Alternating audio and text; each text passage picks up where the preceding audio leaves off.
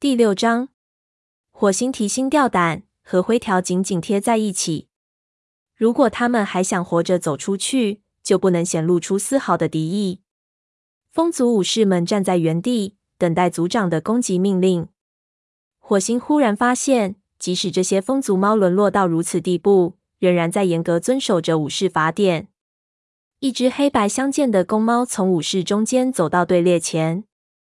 火星猛然认出这只公猫就是他在梦中见到的那只长尾猫，猜想它一定便是风族的族长高星了。高星嗅了嗅空气，但是火星和灰条处在他的下风向，他嗅不到什么气味。于是他直接走过来，火星闻到他身上散发出一股腐肉味。火星和灰条大气都不敢出一口，低头看着地面。高星绕着他们走了几圈。鼻子不停地在他们身上嗅来嗅去，最后高星回到武士们的队伍当中。火星听见他小声说：“是雷族、风族的武士们松了口气，敌意大减，但仍然没有撤除防线。”高星面对着火星和灰条坐下，卷过尾巴盖住爪子，恨恨地说：“我还以为是影族呢，你们为什么来这里？我们是来找你们的。”由于过度紧张。火星的声音变得十分嘶哑难听。蓝星和其他族的族长，请你们回家去。高星疑惑地说：“我们的家被侵占了。”他眼里闪过一抹伤感。火星看了也不由有些悲哀。火星说：“段星已被影族赶下台，他再也不能祸害你们了。”高星身后的众武士，你看着我，我看着你，都感到不可思议。火星催促说：“你们要尽快赶回去。”影。和两族已开始在高地捕猎了。我们经过那里时，看到旧欢穴附近出现了一支合族的捕猎队。高星的脸色一下子变得很难看。火星急忙补充说：“但他们可真不善于捉兔子，我想他们要饿着肚子回家了。”风族众猫们这才高兴起来，看到他们精神振作，火星也受到了感染。但他知道，对于这个已经虚弱到极点的族群，返回家园的旅程将是多么的艰难漫长。火星恭恭敬敬地说：“我们能结伴一起回去吗？”高星眼睛一亮，明白这是婉转的提出帮助。他盯着火星瞅了一会儿，最后回答说：“好吧，多谢你了。”火星这才想起他还没有介绍自己，于是说：“这位是灰条，我叫火星，我们都是雷族的武士。”火星高星若有所思地重复了一句。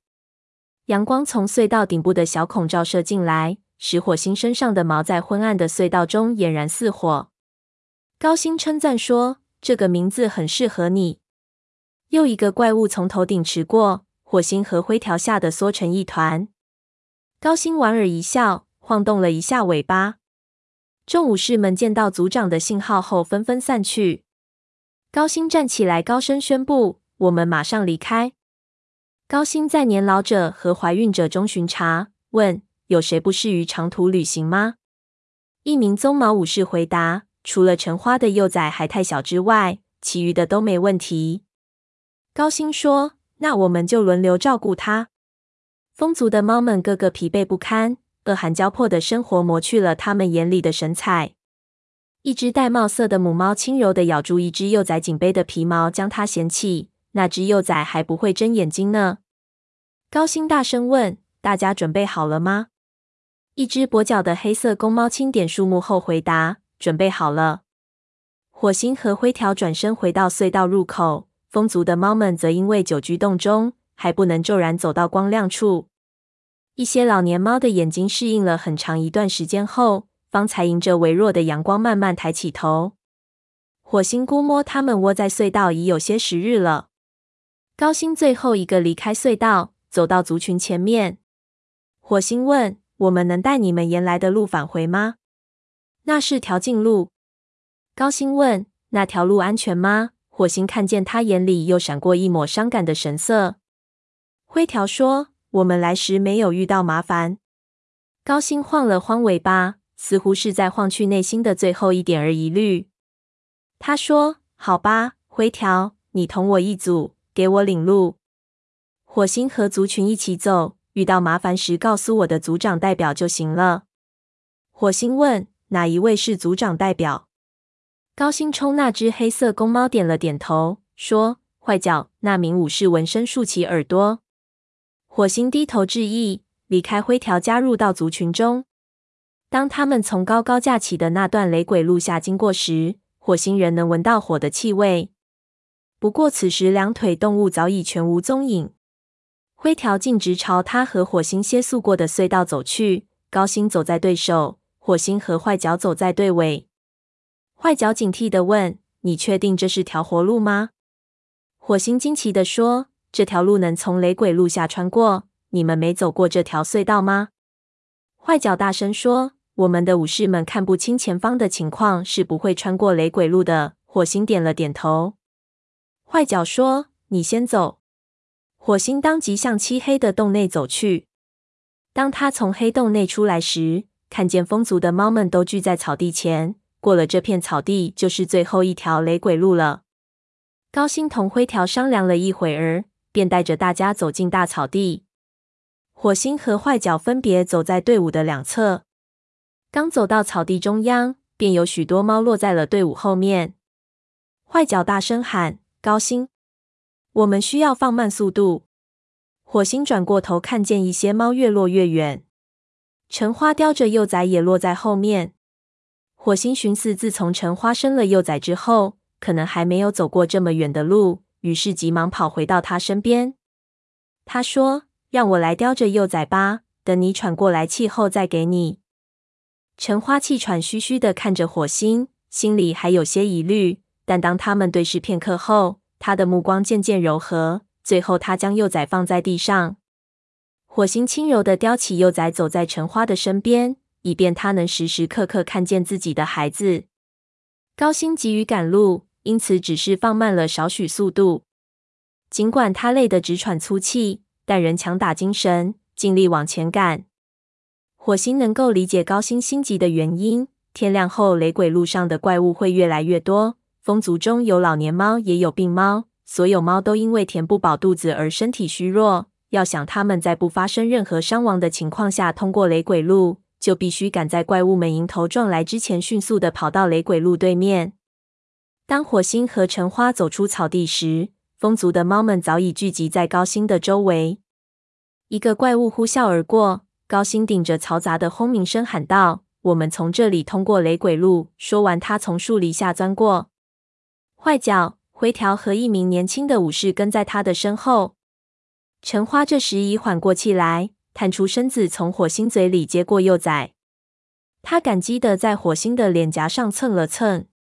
火星向他低了一下头，然后跟在灰条后面钻过树篱。高星和坏角坐在宽阔的雷鬼路边，都没有说话。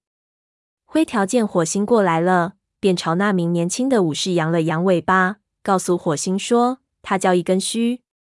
一个怪物疾驰而过，卷起迷眼的沙土。灰条的声音几乎淹没在巨大的噪声中。借着那个怪物眼里发出的光，火星朝一根须打了声招呼，然后注意力又回到雷鬼路上。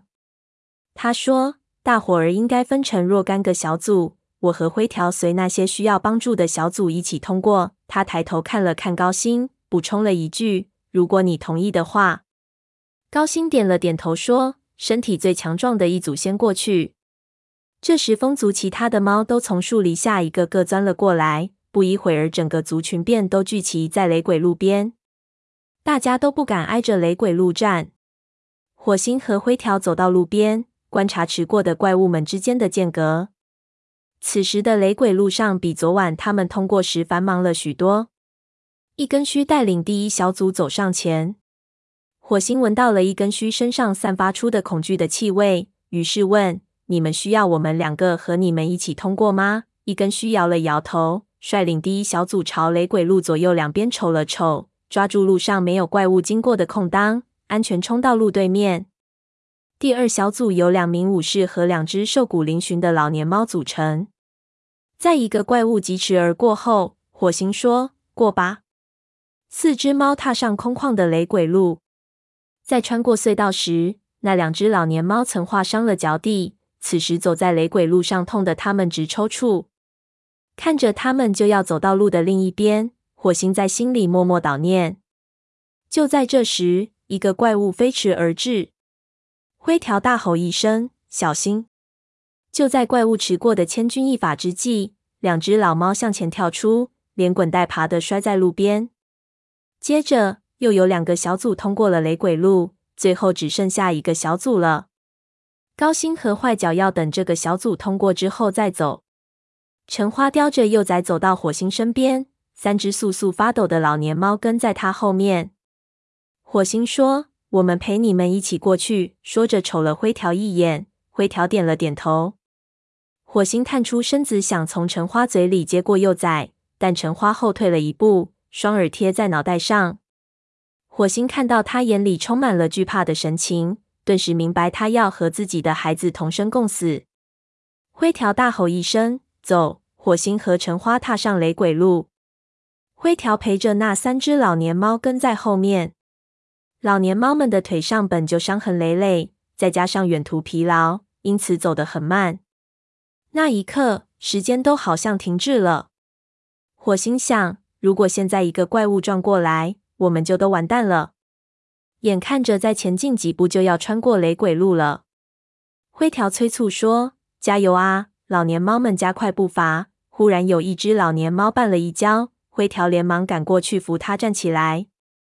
这时，火星听到远处传来怪物的呼啸声，他对橙花说：“你往前走，让我们来照顾老猫。”橙花跌跌撞撞，嘴下的幼崽不时碰到坚硬的路面，连连发出尖叫。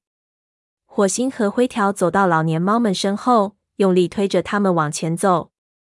怪物发出的呼啸声越来越近，火星抓住距它最近的老年猫的后颈拽到前面。然后又将距他较远的那只老猫拖到路边。那个怪物飞驰而至，火星本能的闭上眼睛，身体缩成一团。噪声隆隆，刺鼻的气味扑面而来。疏忽之间，呼啸声越来越远，只见怪物飞奔而去。火星睁开眼睛瞅了瞅四周，见灰条睁着大眼睛趴在雷鬼路中间，竟然毫发未损。一只老年猫蜷缩在路中间。其余两只老猫则趴在路边发抖。原来是那个怪物急转弯绕开了他们。多谢星族保佑，他们才捡了条性命。火星对趴在雷鬼路上的老猫说：“加把劲儿，就快到了。”心有余悸之下，他的声音有些颤抖。高星和坏脚瞅准机会飞速通过，大家在雷鬼路边稍事休整。一根须和火星对触了一下鼻子，说。为了我们，你差点儿就没命了。风族勇敢大恩。他们身后响起高星的声音：“一根须说的对，我们要把这件事广为流传。”接着他对大家说：“我们必须上路了，前面还有很长一段路。”大家纷纷站起来。火星朝橙花走过去。橙花此时正在舔他的孩子。火星问他：“没事吧？”橙花回答：“哦，没事。”火星问：“你呢？”橙花没有回答。一只灰色母猫插嘴说：“别担心，我会照顾这只幼崽的。”众猫沿着雷鬼路旁的树里走了一段之后，走上那条穿过森林的小路。嗅到树林里的气味，大家的情绪渐渐稳定下来。路途依然遥远，而他们却比原先走得更慢了。当他们到达篱笆时，火星使出吃奶的力气，才帮助那些最虚弱的猫们翻越过去。此时已过了中午，火星看见两腿动物的地盘就在不远处。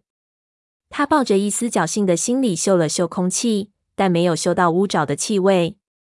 他开始后悔起来，暗暗责备自己实在不应该将乌爪独自送到这里。他的心像针扎一样难受，于是他努力不去想这些烦心事。森林上空乌云滚滚，一阵冷风吹过，第一滴雨水终于从天上落了下来。火星瞅了瞅风族的猫们，估摸他们绝对无法在雨天赶路。他自己也非常疲惫，尽管吃了黄牙给的草药，此时他也开始感觉到饥饿了。他看了看灰条，估计他的感受大约和自己一样。灰条此时正耷拉着尾巴，双耳紧贴脑袋，以免雨水流进耳内。火星喊道：“高星，我们应该找个地方避一避雨，休息一晚。”高星停住脚步，说：“我没意见。这里有条沟，我们就进沟内避雨，等天亮再走好了。”灰条和火星对视了一眼，火星建议说：“也许我们应该在树篱下避雨。这条沟里老鼠太多。”高星点了点头，说：“就照你们说的办吧。”他转过身，向大家宣布：“在这里过夜。”母猫和老年猫们早已耗尽了力气，这时也顾不得地上的雨水，纷纷躺下来休息。武士和学徒们则围在一起安排捕猎的事。火星和灰条也参与进来。火星说：“不知道这里难不难捕到猎物？附近的两腿动物太多了。”灰条肚子里咕咕作响。仿佛是在赞同火星的话。其他的武士们转过头看着他，都感到又好笑又同情。这时，他们身后的草地上传来沙沙的响声，众猫一下子紧张起来。风族的武士们竖起矛，弓起背，张开利爪。迎面的风吹来了一股气味，火星和灰条嗅到后，顿时兴奋起来。没过多久，一只修长的黑猫从草丛里走出来。是乌爪，火星激动极了。他奔向乌爪，一边用鼻子顶着老朋友，一边说：“感谢星族，你还活着。”火星后退两步，惊讶的上下打量乌爪。所谓士别三日，必当刮目相看。当初那个瘦小胆怯的乌爪来了个大变样，如今他体态丰满而匀称，原先那身暗淡无光的毛，现在油亮油亮的。雨水打在上面，纷纷滑落。乌爪兴高采烈地叫：“火爪！”灰条纠正他说：“是火星。”走上前，用鼻子触了触乌爪，说：“我们现在是武士了。”我叫灰条。坏脚喝道：“你们认识这只猫吗？”他语气中的敌意使火星猛然一惊。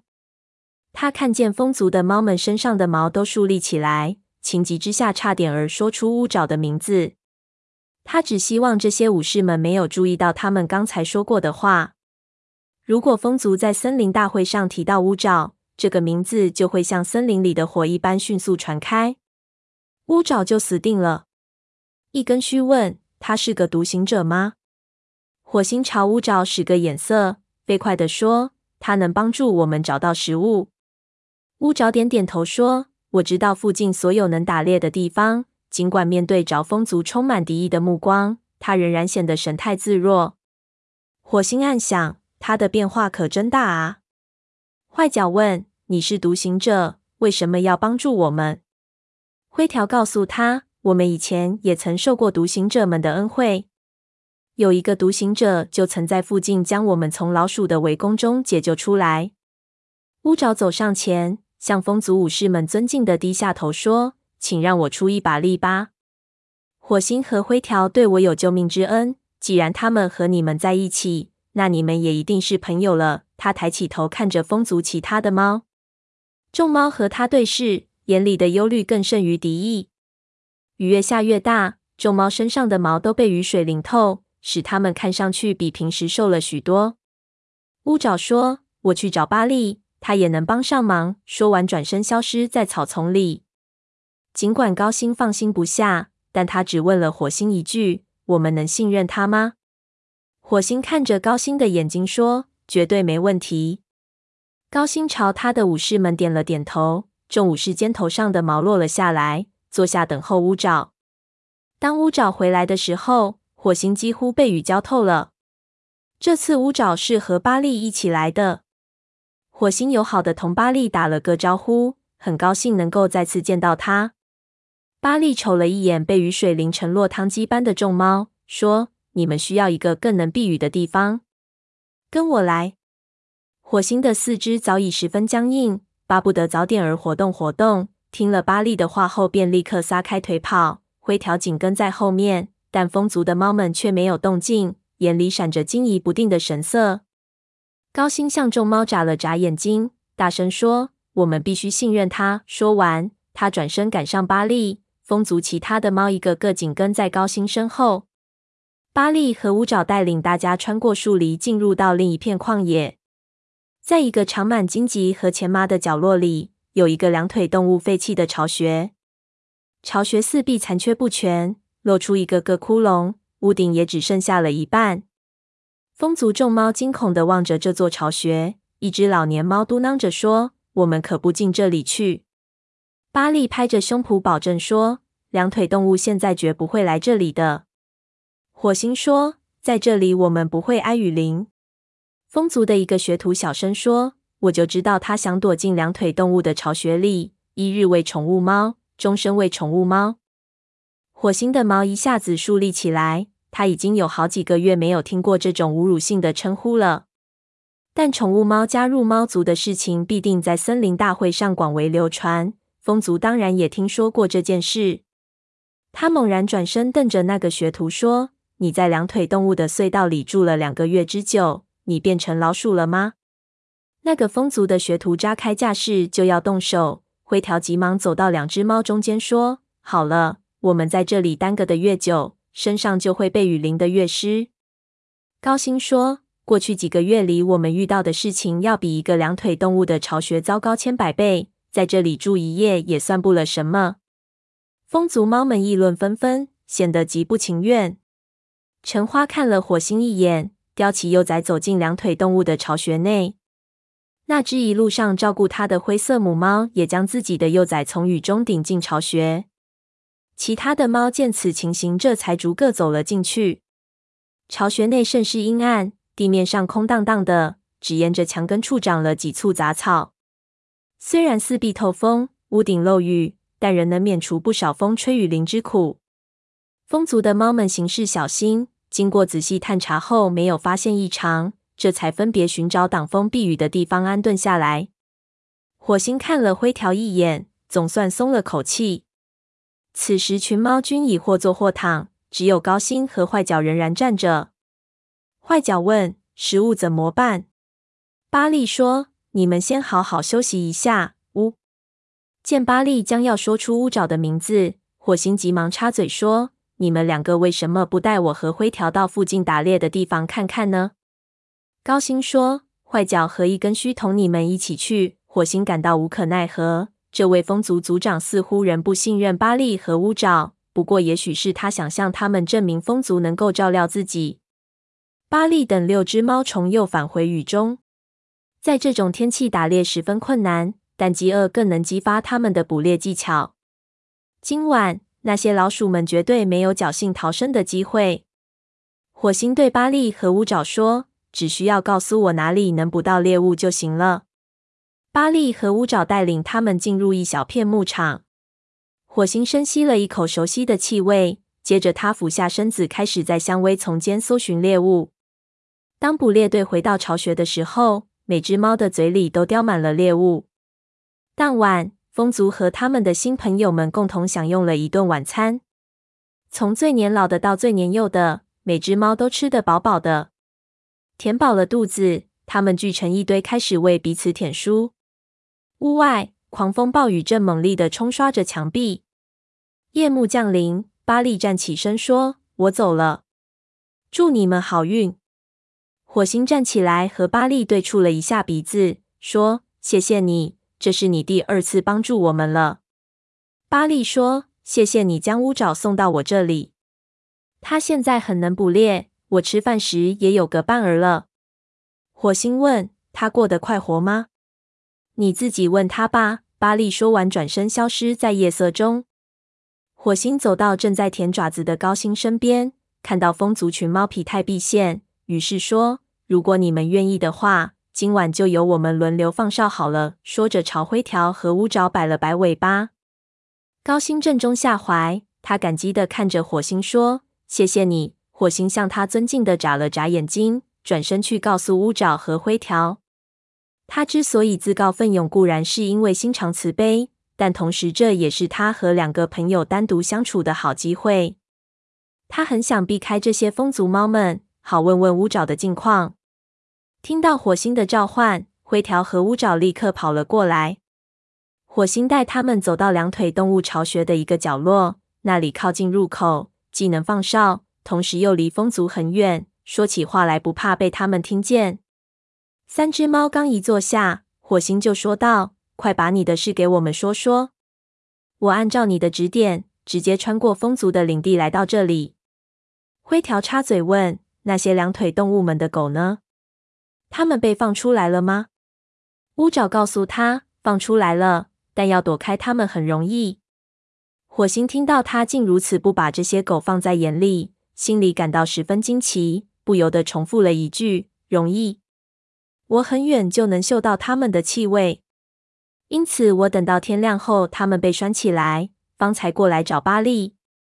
巴利很好，他喜欢我做他的伙伴。接着，乌爪神色黯然，苦涩地说：“他对我的帮助比虎掌还多。你们后来是怎么对虎掌说的？”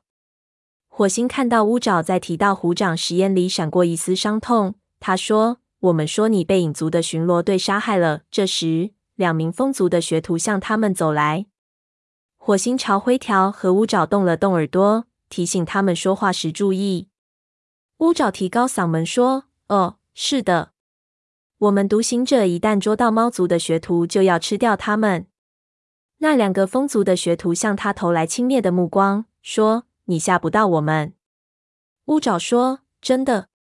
哼，不管怎么说，我猜你们的肉一定又粗又骚。”一个学徒问火星：“你怎么和独行者交上朋友的？”火星回答：“聪明的武士无论走到哪里都能交到朋友。如果不是遇上这位独行者，我们现在仍受饥饿寒冷之苦，而不是在干燥的巢穴里美美享用晚餐。”说着，他眯缝起眼睛，狠狠瞪了他们一眼。那两个学徒灰溜溜的离开了。等他们走开后，乌爪低下头说：“这么说。”大家以为我死了，哎，也许这样最好。他抬起头看看火星和灰条，轻声说：“能再见到你们，真高兴。”火星愉快的发出呜呜声，灰条则充满深情的用后爪轻轻戳了乌爪一下。乌爪继续说：“你们看起来很累，该好好睡上一觉。今晚我来放哨吧，明天我有时间休息。”他站起来，在两位老朋友的额头上舔了舔。然后走到巢穴门口坐下，朝外面的大雨里望去。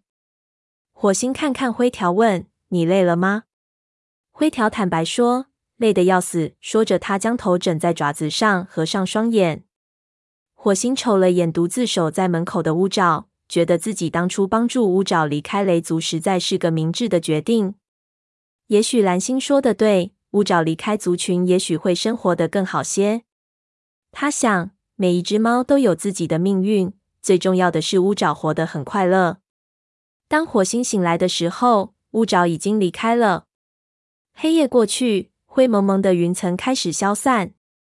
火星透过屋顶的裂缝仰天而望，只见云层在朝阳那玫瑰红色光芒的涂抹下，就像漂浮在海洋上盛开的花朵。这时，风族的猫们纷纷醒来，开始吃昨晚剩下的猎物。一只短尾棕色公猫走到火星身边，和他一起望天上的云彩。突然，那只棕色公猫发出一声吼叫，吼叫声中充满了焦虑。火星冷不丁吓了一大跳，叫声将风族其他的猫吸引过来，围着他们窃窃私语。橙花急切地问：“出什么事了，青面？星族和你说话了吗？”听到这里，火星方才知道，原来那只公猫是风族的医生。他看到青面身上的毛都竖着，心里也感到一阵紧张。青面目光炯炯，倒吸了口凉气，说：“这是从我们祖先那里传来的消息，我们将会遇到麻烦。今天将会有猫王死。”